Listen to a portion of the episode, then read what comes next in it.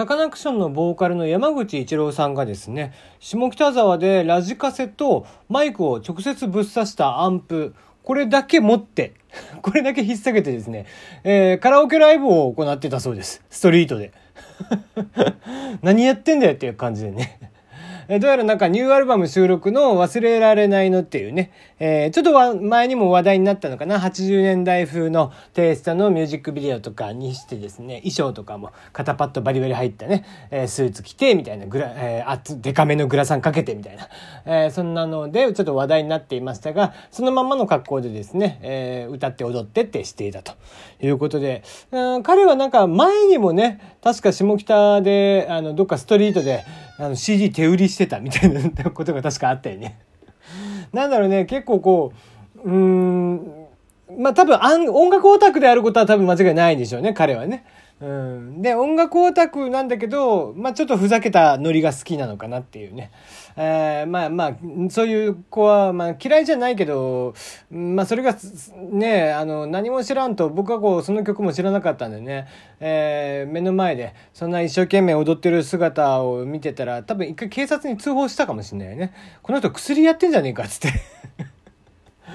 えー、危なかったですね。まあまあ、下北沢といえばね、あの、元ナンバーガール、現、えー、ザゼンボーイズのね、向井さんとかも、えー、下北で、えー、割とストリートライブをやってたりとかするのでね、やっぱりこう、なんですかね、演劇とか音楽とかね、そういうこう、うエンターテインメントのね、えー、まあ、アンダーグラウンドな感じの匂いっていうのは、相変わらず下北からはやっぱ抜けないですね。駅降りても、うん、なんか一風変わったというか、うん、そんなにね、あんなに知名度の高い土地なんですけどもね、やっぱりこう、ちょっと独特の雰囲気がある、え、下北沢は相変わらずそういうアーティストにも好まれるようですね。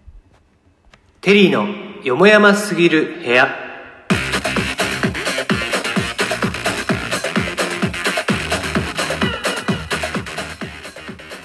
改めましてこんばんは、テリーでございます。皆様いかがお過ごしでしょうか？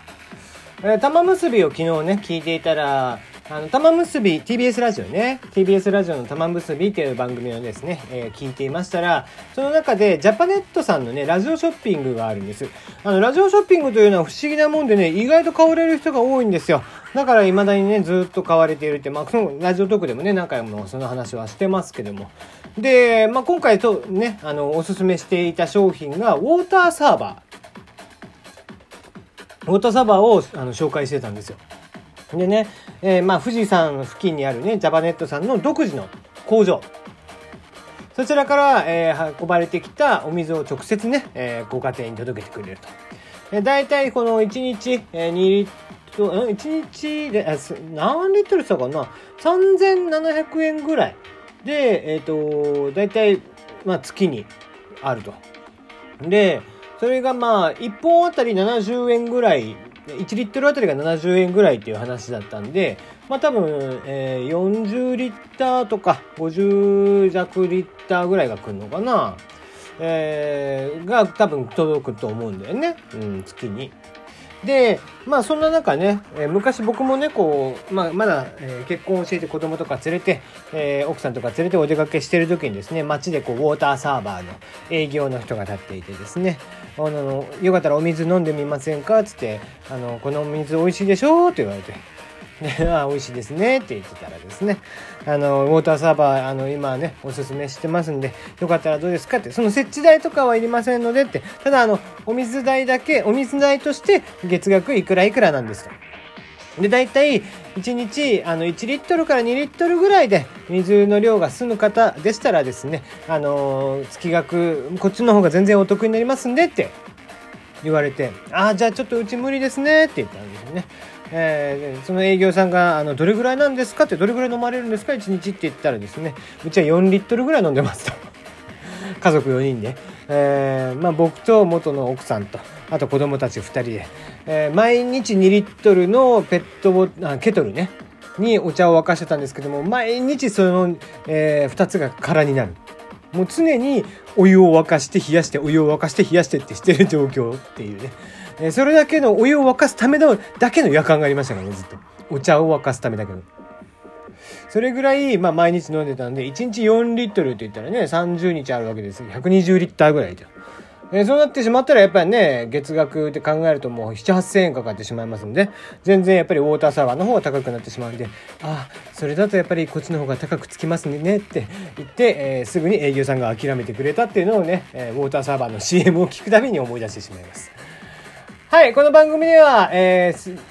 ふつおた等々を募集していますよ。質問、感想、応援、ふつおた、恋バナ、相談口、何でも結構です。えー、大喜利のお題、こんな天気な子は嫌だ。えー、こんな天気な子は嫌だですね。えー、ぜひ送ってください。まだね、全然回答が来てませんので、えー、今度の日曜日やりますが、ぜひぜひ、えー、もう思いついたら即送るという感じでね、えー、考えずに送ってきていただければいいんじゃないかなと思っております。作品を見てる、見てないに関わらず、ぜひ送ってきてください。えー、ネットフリックスのおすすめ作品、こちらの方も募集しておりますので、ぜひね、そちらも送っていただければなと思っております。えー、そろそろね、夏の終わり、夏の思い出なんかもあったんじゃないかなと思います。あなたがやったね、えー、夏の思い出があれば、えー、今年はこんなことしました。なんか報告していただけるといいんじゃないかなと思っておりますよ。はい、えー、今日もいろんなことがありましたね。えー、やっぱりこう、そうですね。まあ、つい先ほどになりますけども、イギリスのね、えー、エリザベス女王に EU 離脱に関してのね、えー、議会停止要請が出たりとかね。あと、立憲民主の枝野さんがですね、えー、日憲関係の悪化をなぜかね、えー、日本のせいということでして、えー、外務大臣を変えろってね、えー、寝ぼけているということであったりだとか。えー、あと、まあ一番そうですね、驚いたのは坂口杏里さん容疑者逮捕。えー、坂口杏里さんこれ何度目逮捕されるの？